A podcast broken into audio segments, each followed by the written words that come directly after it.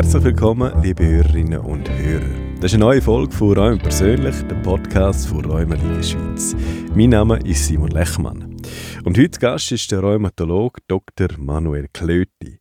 Zu seinen Kernkompetenzen gehört Beurteilung und Therapie von rheumatologischen Erkrankungen und über das reden wir heute. Welches sind die fünf gängigsten Rheumaformen in der Schweiz?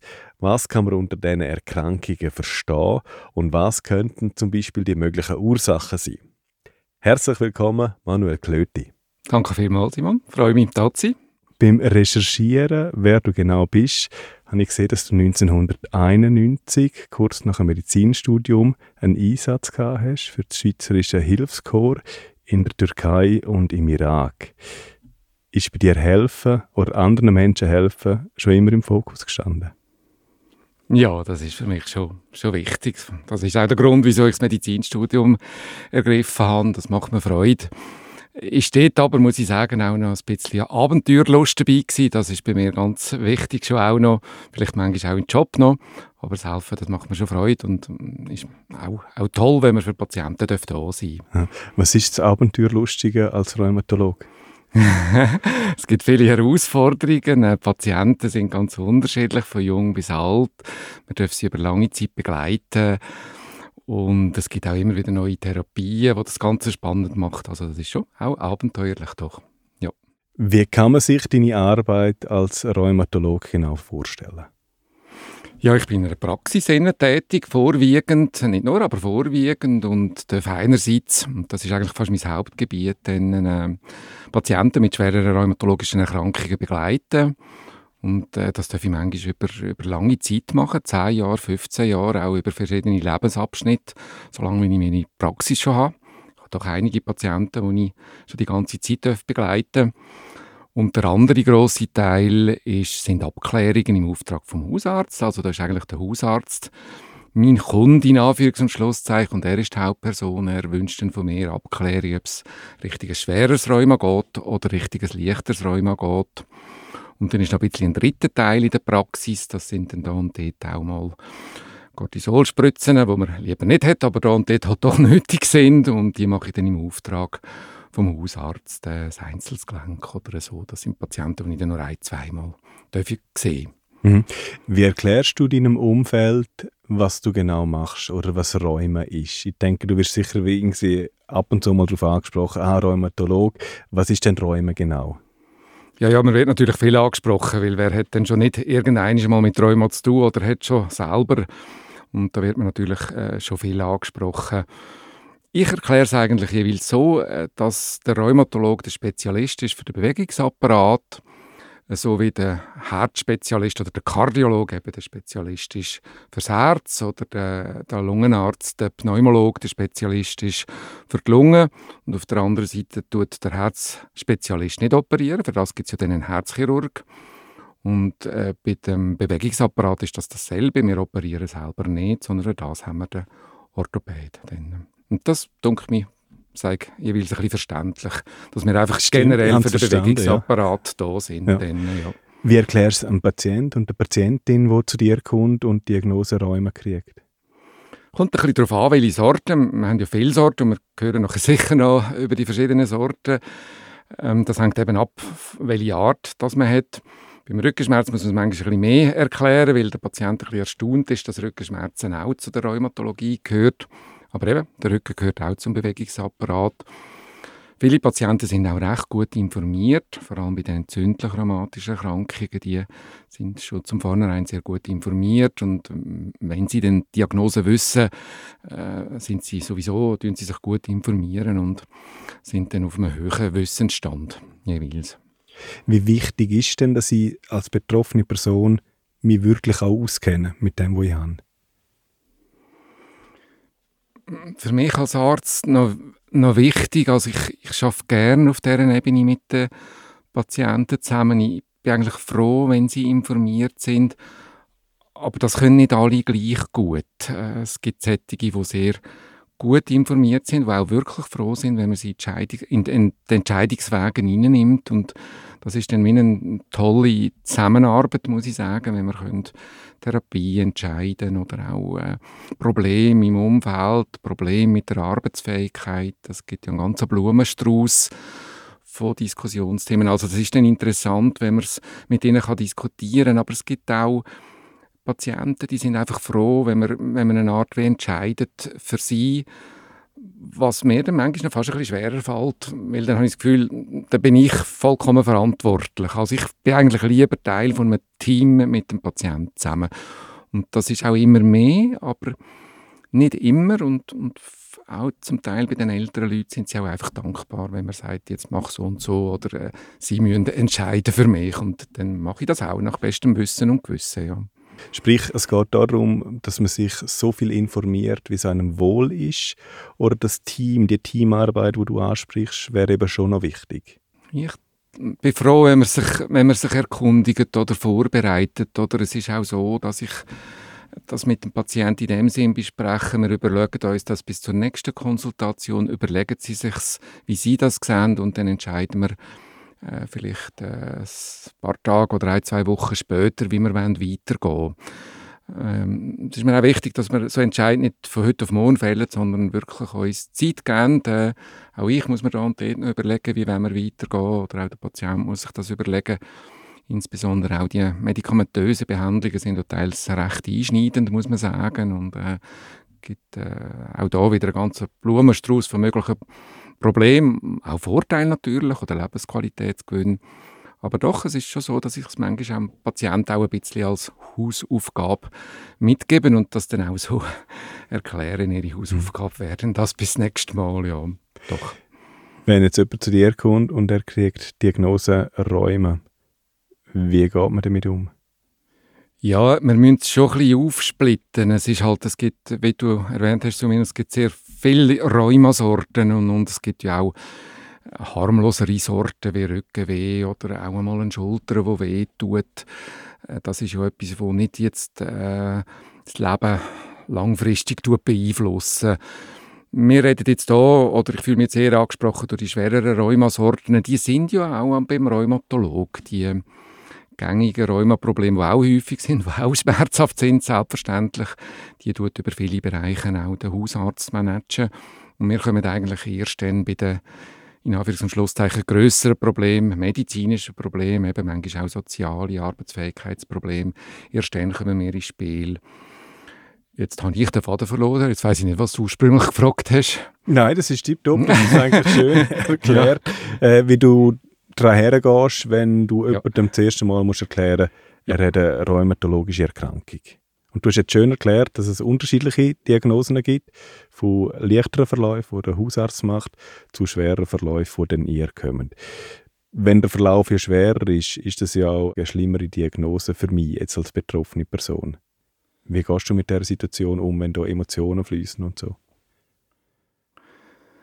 Ja, das ist wirklich eine Herausforderung, absolut, weil wir sind ja zeitlich begrenzt. Ich sehe einen Patienten das erste Mal, wenn er bei mir ist, praktisch immer im Auftrag vom Hausarzt 45 Minuten. Und ich muss in diesen 45 Minuten will ich seine Geschichte hören, ich will aber auch rundherum hören, eben, wie ist es in der Familie, wie ist es im Job, äh, wo ist er eingeschränkt, was sind seine Hauptprobleme, bei der Rheumaerkrankung sind die Hauptprobleme natürlich meistens Schmerzen, aber wenn man hinten fragt, kommt vieles andere noch. Viele können gut um oder gehen gut um mit Schmerzen, aber es kann auch sein, dass man keine Kraft mehr hat in den Händen oder dass man das Tempo nicht mehr nachher mag oder dass es fehlendes Verständnis ist am Arbeitsplatz. Ja, also das ist tatsächlich eine Herausforderung, dass ich mir dann auch noch genug Zeit nehme, auch einfach zu hören, was für den Patienten am wichtigsten ist und dass ich nicht äh, wie ein Arzt oder manchmal fast ingenieurartig einfach nur schaue, was für Defizite gibt es am Körper und welche Krankheit ist vorhanden und welche Therapie müssen wir einleiten. Mhm. Weil 45 Minuten sind ja noch wenig, um die Diagnose über dem zu vermitteln. Sind sehr wenig, ja, weil eben da ist auch das Erklären von Therapien und, und die ganze Untersuchung ist dabei. Bei schwereren Krankheiten ähm, ist es schon so, dass der Patient nachher nochmal zu mir kommt. Dann äh, mache ich eine, Vor, äh, eine Vorbesprechung über Therapiemöglichkeiten oder tun es aufzeichnen, darlegen, äh, Hinweise auf Broschüren, natürlich auch Hinweise auf die Rheumaliga, die da eine grosse Funktion übernimmt, wo der Patient kann zusätzliche Informationen holen kann und dann sehe ich nach zwei, drei Wochen einmal. Zwischen ihnen laufen dann auch noch Abklärungen, ein Labor oder Röntgenbilder oder allenfalls ein MRI. Und dann sitzen wir eigentlich nach zwei, drei Wochen einmal zusammen, diskutieren die Befunde miteinander. Und ich biete einem Patienten eigentlich auch immer an, einen Partner mitzunehmen oder einen engen Freund, Freundin. Äh, es ist jetzt häufig hilfreich, wenn, wenn da eine Begleitung dabei ist.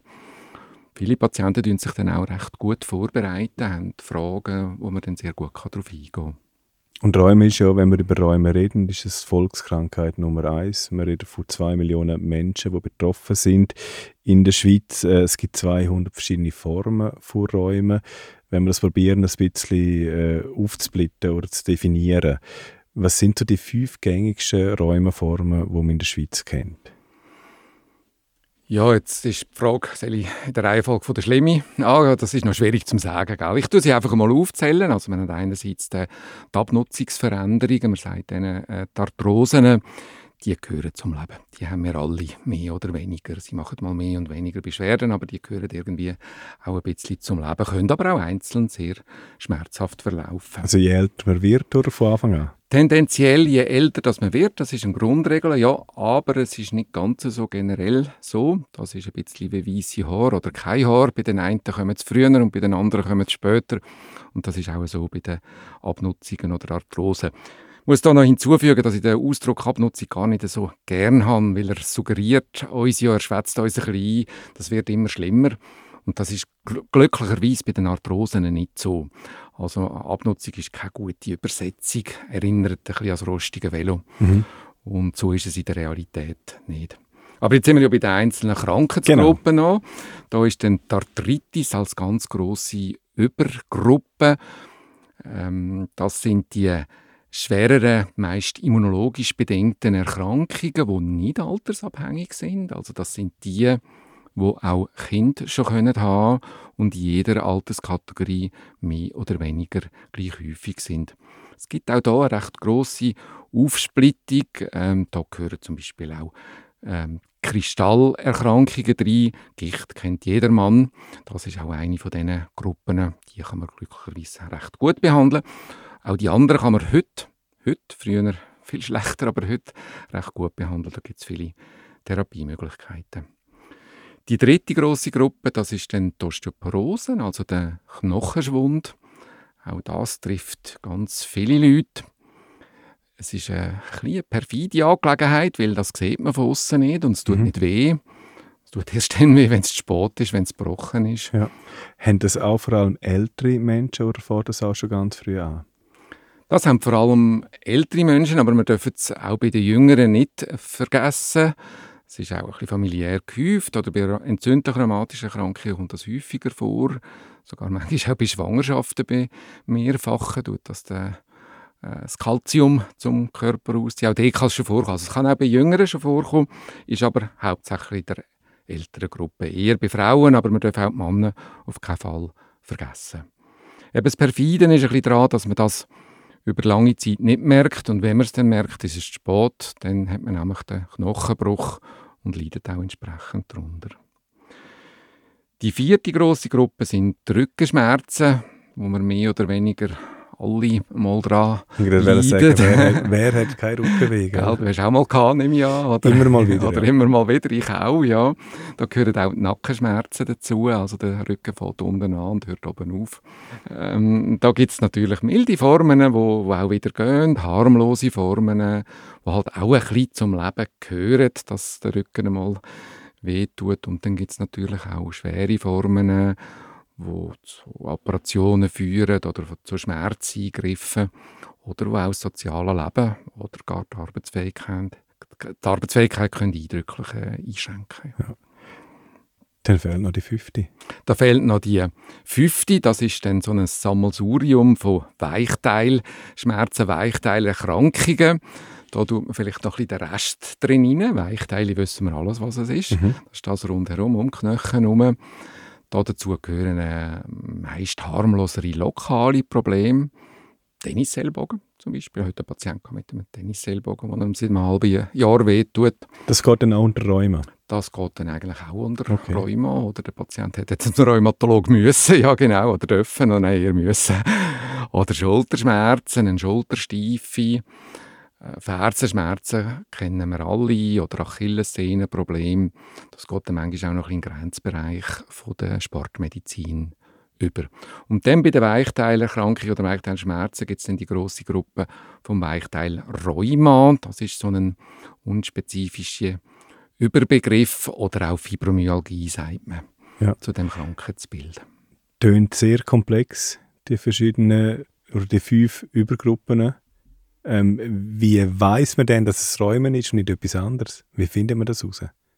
Ja, also das kann man mittels äh, Abklärungen, äh, Untersuchungen einfach am Patienten aus dem Gespräch heraus, wie ist der Leidensweg, wie sind die familiären Belastungen, gibt es Vorerkrankungen in der Familie und mit Untersuchungen wie hm, Labor, Röntgenbilder oder MRI kann man das dann gut ausdifferenzieren meistens. Mhm.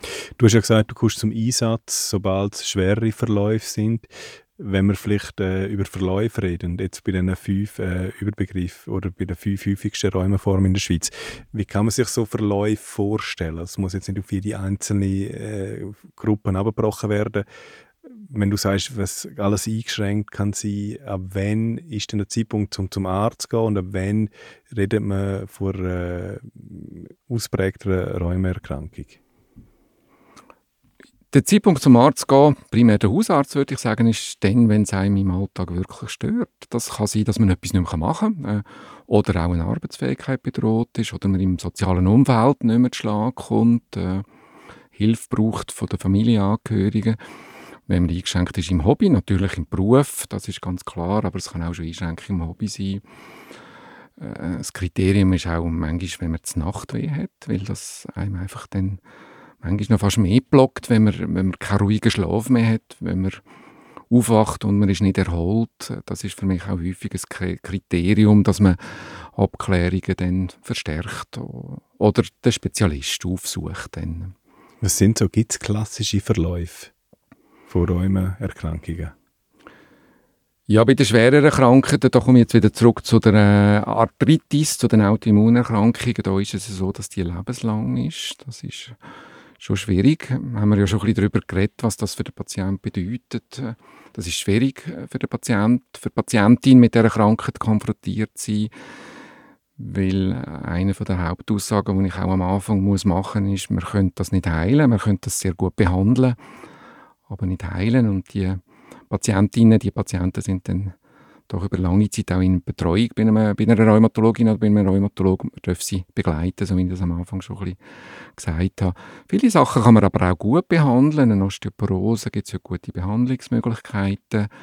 Auch Rückenschmerzen gibt es gute Behandlungsmöglichkeiten und sind häufig prognostisch nicht schlecht. Ich, ich selber habe als 30-, 40-Jähriger sehr viele Rückenschmerzen gehabt und seit ich 50 war, fast keine mehr. Also das heißt überhaupt nicht, dass das immer also, schlimmer muss werden. Von allein weggegangen oder mit Sport oder mit, mit äh, wie hast du es weggebracht? Ja, ein in Kombination. Meine Frau ist Physiotherapeutin, das ist noch ganz gut. Ist nicht schlecht, ja. ist nicht schlecht, dass sie mich ein bisschen antreibt, etwas zu machen, weil das ist so und so bei den Rückenschmerzen. Mhm. Das ist sicher ein Punkt. Der andere Punkt ist auch, dass tatsächlich äh, gewisse Abnutzungsveränderungen nicht immer schlechter werden, sondern auch plötzlich wieder ruhig können werden und keine Schmerzen mehr verursachen, selbst wenn das Röntgenbild nicht besser aussieht als früher oder sogar noch schlechter aussieht. Also das geht dann auch nicht unbedingt parallel. Weichteilschmerzen habe ich darüber geredet. Da gibt es die beiden grossen Gruppen, eher die lokalen die sind relativ gutmütig, können sehr hartnäckig mal sein, ein Tennisellbogen, aber grundsätzlich gutmütig, während Fibromyalgie dann auch wieder das Krankheitsbild ist, das einem häufig über sehr, sehr lange Zeit äh, begleitet.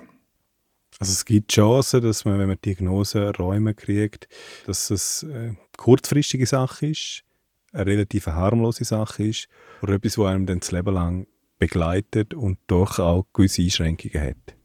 Ja, das kann man sicher so aufteilen, ja, genau. Was gibt es für Ursachen? Also du hast vorhin gesagt, du hast äh, je nachdem mit deiner Frau, Physiotherapeutin, mit mehr Bewegen den Rückenschmerz weggekriegt. Das heißt, äh, könnte man auch Prävention machen, wenn man weiß, was etwa die Ursachen sind und wie man es vielleicht wieder wegkriegt? Ja, da gibt es viele Möglichkeiten. Ähm, da, vor allem auch Bewegung. Für viele Rheumaerkrankungen ist Bewegung so und so so wie das der Rheumaliga auch ganz toll propagiert in vielen Massnahmen oder auch entsprechende Gruppen hat, das ist so und so. Also Schonung selber ist Gift für Gelenk und den Rücken und auch viele Rheumaerkrankungen. Ich sage aber am Patienten klar, es muss vernünftig sein, im Rahmen des Möglichen. Er darf sich auch nicht überfordern oder das Gefühl haben, ich muss machen. Manchmal geht es auch einfach nicht. Aber im Durchschnitt ja, ist Bewegung sehr, sehr gut und da zielt natürlich auch die Physiotherapie oder die Ergotherapie ab, respektive auch entsprechende Gruppen, die es gibt bei den einzelnen Rheumaformen, wo enorm wichtig ist, genauso wichtig nach meiner Meinung wie Medikamente. Der Umkehrschluss wäre, je mehr ich mich bewege und Sport mache, ohne dass es irgendwie eine grosse Abnützung hat, je mehr bin ich gefeit vor Räumen. Ist das so einfach? Ja, so einfach ist es natürlich nicht. Die äh, Sportempfehlungen oder Bewegungsempfehlungen gelten eher für die degenerativen Erkrankungen, Rückenschmerzen, auch das Weichteilrheuma. Äh, bei den entzündlichen oder den Autoimmunerkrankungen dort lenkt das natürlich nicht, weil da kommt das Problem äh, zum Immunsystem aus. Ich erkläre es meinen Patienten manchmal mit, mit der Bremse an einem Auto. Es, wenn die Bremse nicht geht, kann es ja der Bremsblock sein und den kann man dann vielleicht behandeln. Ölen kann man nicht, das ist nicht gut, aber man kann ihn ersetzen oder so. Aber wenn es an der Elektronik liegt, dann wird es schwierig, den Bremsblock zu ändern. Und bei der Autoimmunen entzündlichen Erkrankungen, bei der klassischen Arthritis liegt es am Immunsystem und das kann man natürlich nicht durch Sport oder auch nicht durch Ernährung wegbringen. Dort mhm. braucht es leider einfach äh, die stärkeren Medikamente kann man präventiv in dem Fall nicht allen Rheumaerkrankungen vorbeugen? Ja, das ist so. Also präventiv äh, kann man vorbeugen nicht. Man kann unterstützen, ganz wichtig, eine wichtige Säule der Behandlung, aber vorbeugen allein, das, das funktioniert bei den wenigsten Erkrankungen im Rheumabereich. Eher noch Rückenweh oder eben degenerative Probleme, den Knie, mhm. Hüften. Mhm. Jetzt hast du schön aufgeschlüsselt, äh, was es alles für Formen gibt. Ich bin zwar angesagt, es gibt 200 Formen, wenn man äh, den Überbegriff Räume nimmt, inklusive der Tennisarme, wie du erklärt hast. Kann man vielleicht gleich sagen, dass sie etwas gemeinsam haben oder wo man sie vielleicht auch in zwei Gruppen kann unterscheiden so Hauptgruppen? Sind jetzt zwei Fragen in einem gewesen, Ja, man kann es schon in zwei Hauptgruppen unterscheiden. Die einen sind eben eher die entzündlichen äh, Immunerkrankungen und die anderen sind eher mechanische Probleme. Äh, Abnutzungsprobleme, wenn ich auch den Ausdruck nicht gerne habe, aber ich gehe in die Richtung, das versteht jeder. Oder mechanische Bewegungsprobleme, Schleimbeutel entzündet. Ja doch, das glaube ich kann man so aufteilen und äh, die Häufigkeit ist ja ganz wichtig in dieser Diskussion. Die entzündlichen Autoimmunerkrankungen, die sind doch sehr oder relativ selten wir gehen etwa von 1% aus in der Bevölkerung, während die anderen doch häufig sind und uns irgendwann früher oder später alle mal bereicht. Wenn wir gerade bei entzündlichen Räumen sind, bei diesen 1%, die du jetzt gerade angesprochen hast, ähm, du hast vorher schon angetönt, Ursachen, was, wenn wir es vielleicht nochmal schnell zusammenfassen, was können, für, was können es für Ursachen sein und was bedeutet das für mich, wenn ich die Diagnose kriege? Die Ursachen sind vielfältig. Bei vielen wissen wir es gar noch nicht. Man versteht vieles über den Entzündungsablauf, was abläuft im Körper, aber wieso es ausgelöst wird, wissen wir bei vielen Krankheiten nicht. Es gibt Einzelne, da wissen wir die Ursachen relativ gut. Zum Beispiel äh, eine Kniegelenksentzündung nach einem Zeckenbiss. Die einen oder anderen haben das vielleicht schon gehört, dass das von den Bakterien von der Borrelia ausgelöst wird. Dort wissen wir das relativ gut. Das können wir auch gut behandeln. Ist selten. Es gibt noch andere so Gelenksentzündungen oder Infektionen ausgelöst werden. Dort wissen wir das auch gut. Und bei vielen wissen wir es nicht. Einige haben eine erbliche Komponente, die nicht so eine wahnsinnig grosse Rolle spielt, aber die gibt es ein bisschen, dass es dann gehäuft ist. Ein Beispiel ist der Bechterew oder äh, Gelenksentzündungen, die es bei den Schuppenflechten begleitend gibt, äh, dort ist eine familiäre Belastung mhm. vorhanden. Was gibt es für Einschränkungen bei entzündlichen Räumen? So die Haupteinschränkungen?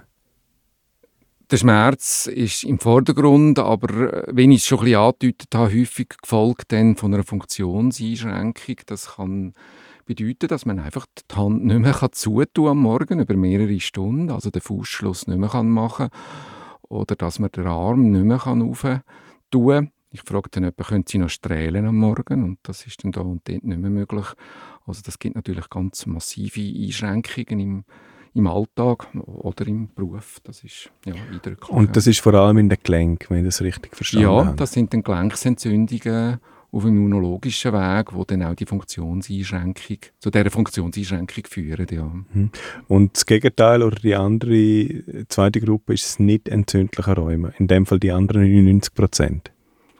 Das kann man etwa so sagen, wo sehr mechanische Probleme sind. Vielleicht der Rost äh, in den Gelenken. Früher hat man auch etwa von der Gesüchtung geredet in den Gelenken. Das war so ein Oberbegriff. Gewesen. Oder dann etwa auch lokale Sehnenprobleme, wie wir es schon angetönt haben, bei Sportverletzungen, wo ja dann auch eigentlich in den Bereich gehört. Manchmal vom Rheumatologen, manchmal aber auch vom Sportarzt behandelt wird. Oder vom Orthopäd natürlich. Und dort die Ursachen, wir haben es ganz am Anfang gesagt, eben das Wort Abnützung hast du nicht so gerne, aber Kunst vor Überbelastung vielleicht? Oder was könnten die Ursachen sein von nicht entzündlichem Ja, Räumen? manchmal ist es einfach ausgelöst durch eine Überbelastung am, am Ellbogen, ein Tennisellbogen klassischerweise, dann, wenn man immer an der Maus schafft oder an der Tastatur, weniger beim Tennisspielen. Da gibt es auch noch das Bondo, den Golferellbogen auf der anderen Seite. Auch der bei mechanischen Überlastungen beim, beim Computer Achillessehne natürlich, wenn man rennt oder viel joggt, so Sachen. Das sind dann eher mechanische Ursachen. Manchmal weiß man es überhaupt nicht, wieso es kommt. Das kann von heute auf morgen kommen und man versteht es nicht, wieso. Kann es aber auch von heute auf morgen wieder weggehen. So ist es genau. das ist das Erfreuliche, äh, dass das von heute auf morgen auch wieder kann weggehen kann, manchmal nach Wochen und manchmal nach Monaten. Gibt es Körperteile, die am häufigsten betroffen sind? Kann man das sagen? Oder ist das äh, je ja, nachdem? Ja, das ist wirklich noch, das ist noch schwierig. Äh, Hände haben wir natürlich mehr zu tun. Vielleicht will sie auch mehr einschränken als die Füße. Aber ich glaube, so generell kann man es nicht sagen. Okay. Ja. Ähm, vielleicht nochmal zum Zusammenfassen. Wir haben die fünf gängigsten Räumeformen angesprochen. Man kann die 200 Räumeerkrankungen grob in zwei Kategorien einteilen. Wenn wir das nochmal schnell aufrollen, vom Alter her. Du hast gesagt, gewisse gibt es erst im Alter und gewisse können einem von, von Anfang an begleiten. Und wir haben es von Prozentsätzen vorher, von dem 1% entzündliches Räume und 99% nicht entzündliches. Kann man dann sagen, dass vielleicht 5% Junge sind äh, und 95% Alte? Kann man das so ein bisschen einordnen? Ich glaube, da muss man unterscheiden, ist es generell in der Bevölkerung oder ist es bei mir als Rheumatolog? Bei mir als Rheumatolog ist es praktisch ausgeglichen ab 20. Es gibt übrigens auch eine Kinderrheumatologie, die dann aber wieder durch spezialisierte Ärzte gemacht wird. Und dann etwa ab 18 kommen sie zu der normalen Rheumatologin, zum normalen Rheumatologen. Und dort sind die Altersgruppen bei mir äh, praktisch gleich. Hingegen das Rheuma äh, in der milderen Form, wo ja häufig auch durch den Hausarzt gemanagt wird, dort ist es schon so, dass die älteren äh, Patienten überhand nehmen. Das hat schlicht mit dem mechanischen Problem, mit dem Rückenproblem, wo übrigens mm, nochmal zum Erwähnen nicht unbedingt nur im Alter vorhanden sind, sondern auch bei jungen Leuten manchmal mehr. Aber an der Gelenk natürlich Abnutzungsveränderungen. Das ist mehr bei den älteren Leuten. Also beim Hausarzt zusammengefasst hat sicher einen größeren Anteil ältere Leute, aber bei mir ist es praktisch ausgeglichen. Dann. Und äh, das Rheuma ist keine Alterserkrankung, das ist es auch immer wieder äh, äh, wichtig, das zu betonen. Ja. Wie hat sich denn die Krankheit entwickelt? Also ist die immer gleich geblieben und hat man einfach bessere Wege gefunden, um damit umzugehen oder auch um, um gewisse äh, Räumeformen zu heilen? Wie hat sich die Räumeform entwickelt oder wie hat sich Räume entwickelt? Ja, da muss man vor allem darüber reden, glaube ich. Wie, äh, wie haben sich Therapien entwickelt? Das Rheuma ist unverändert. Ja. Äh, auch die Häufigkeit von Gelenksentzündungen, das hat es früher genauso gegeben wie heute. Früher war einfach der Leidensdruck viel grösser. Gewesen. Äh, die ältere Generation, die äh, hat auch heute, verschrickt sie ab dem Ausdruck Polyarthritis, weil das häufig verbunden worden ist mit Rollstuhl. Äh, so haben, wissen, dass die älteren Patienten noch von, von ihren Gespendli in der Schule, heute ist ja da Gott sei Dank nicht mehr so, aber wir wissen auch aus, aus Grabuntersuchungen, dass wir das auch früher schon hatten, die entzündlichen rheumatischen Erkrankungen, genau gleich. Weil heute entwickelt haben sich vor allem Behandlungen, das ist enorm, was da für Fortschritte gemacht worden sind.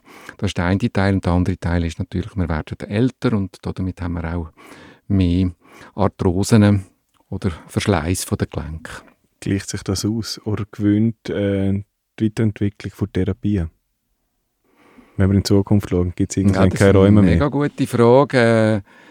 Wir hoffen, dass wir noch ein eine Weiterentwicklung haben beim Verschleiß der Gelenke. Da stehen wir irgendwie immer noch ein bisschen in den Kinderschuhen, nämlich am Schluss das Gelenk ersetzen.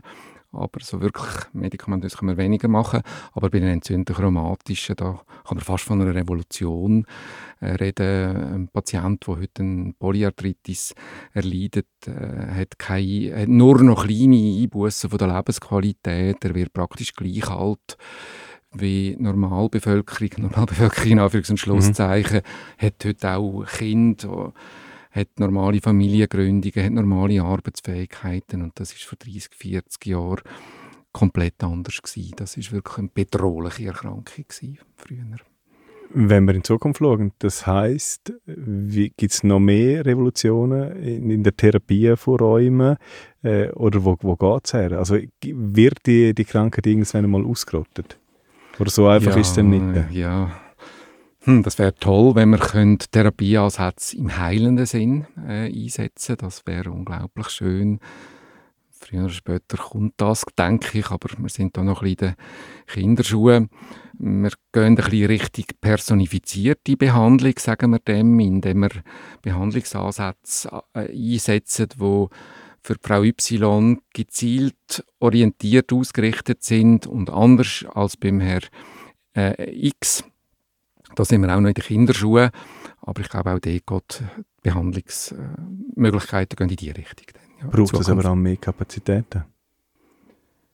Du meinst von Rheumatologen ja, oder zum Beispiel, generell? Ja. ja, wir sind wirklich, wir haben Mühe mit den Nachfolge leider oder geben uns ganz fest Mühe, dass wir junge Leute können für das spannende Fach gewinnen. Es ist politisch halt nicht ganz so äh, spielt nicht ganz so eine große Rolle. Das wirkt sich auch in der Weiterbildung aus, dass wir wirklich Mühe haben, auch, auch Nachwuchs zu gewinnen bei den Ärzten. Aber warum nicht, wenn das Volkskrankheit Nummer eins ist? Ja, da müsstest du Politiker okay. oder Nein, Ausbilder fragen. Ich kann ja. dir nur etwas sagen, wenn man ein Medizinstudium macht, dann äh, hat man wahrscheinlich etwa 100 Fälle von Herzerkrankungen und von Herzinfekten sieht man, aber man sieht wahrscheinlich nur einen Fall von Rheuma oder nur zwei Fälle von Rheuma, weil es auch in der Ausbildung ein Mauerblümchen da sein äh, darstellt. Ist es aber überhaupt nicht. Ist es überhaupt nicht, nein. Jetzt hättest du die Möglichkeit, können wir ganz schnell einen Aufruf machen, könnt das nutzen? Ja, das mache ich gerne. Also alle, alle jungen Assistenzärzte und Ärzte äh, schnuppern in diesem Fach, gehen mal rein und dann sehen wir, wie mega spannend das, das ist. Auch in der Begleitung der Patienten. Das ist etwas unglaublich Tolles und Wertvolles. Ja. Manuel, du hast gerade angetönt, äh, wir haben über Patienten geredet. Du machst das schon einen Haufen Jahre. Seit 22 Jahren bist du Rheumatolog.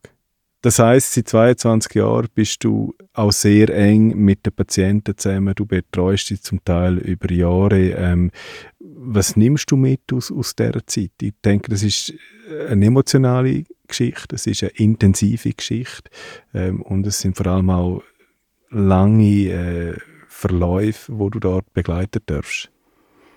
Ja, es sind, sind ein zwei Sachen. Das eine ist, ist ein bisschen weniger wichtig, aber auch wichtig, ist eine Revolution in den medikamentösen Behandlungen, die fast unvorstellbar gewesen wäre vor 20, 25 Jahren, als ich angefangen habe.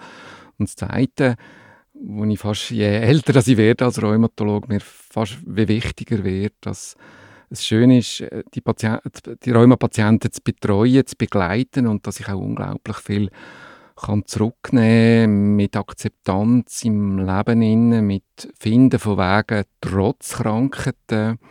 Da habe ich eine große Bewunderung und auch Dankbarkeit äh, von den Rheumapatienten, wo, wo, ich, wo mir jeden Tag wieder Freude macht und auch irgendwann durch ich ein bisschen stolz bin oder äh, Freude habe, sie dürfen zu begleiten. Freude hat es auch mir gemacht. Manuel Klöti, vielen Dank für das Gespräch. Danke vielmals, Simon. Ja, merci.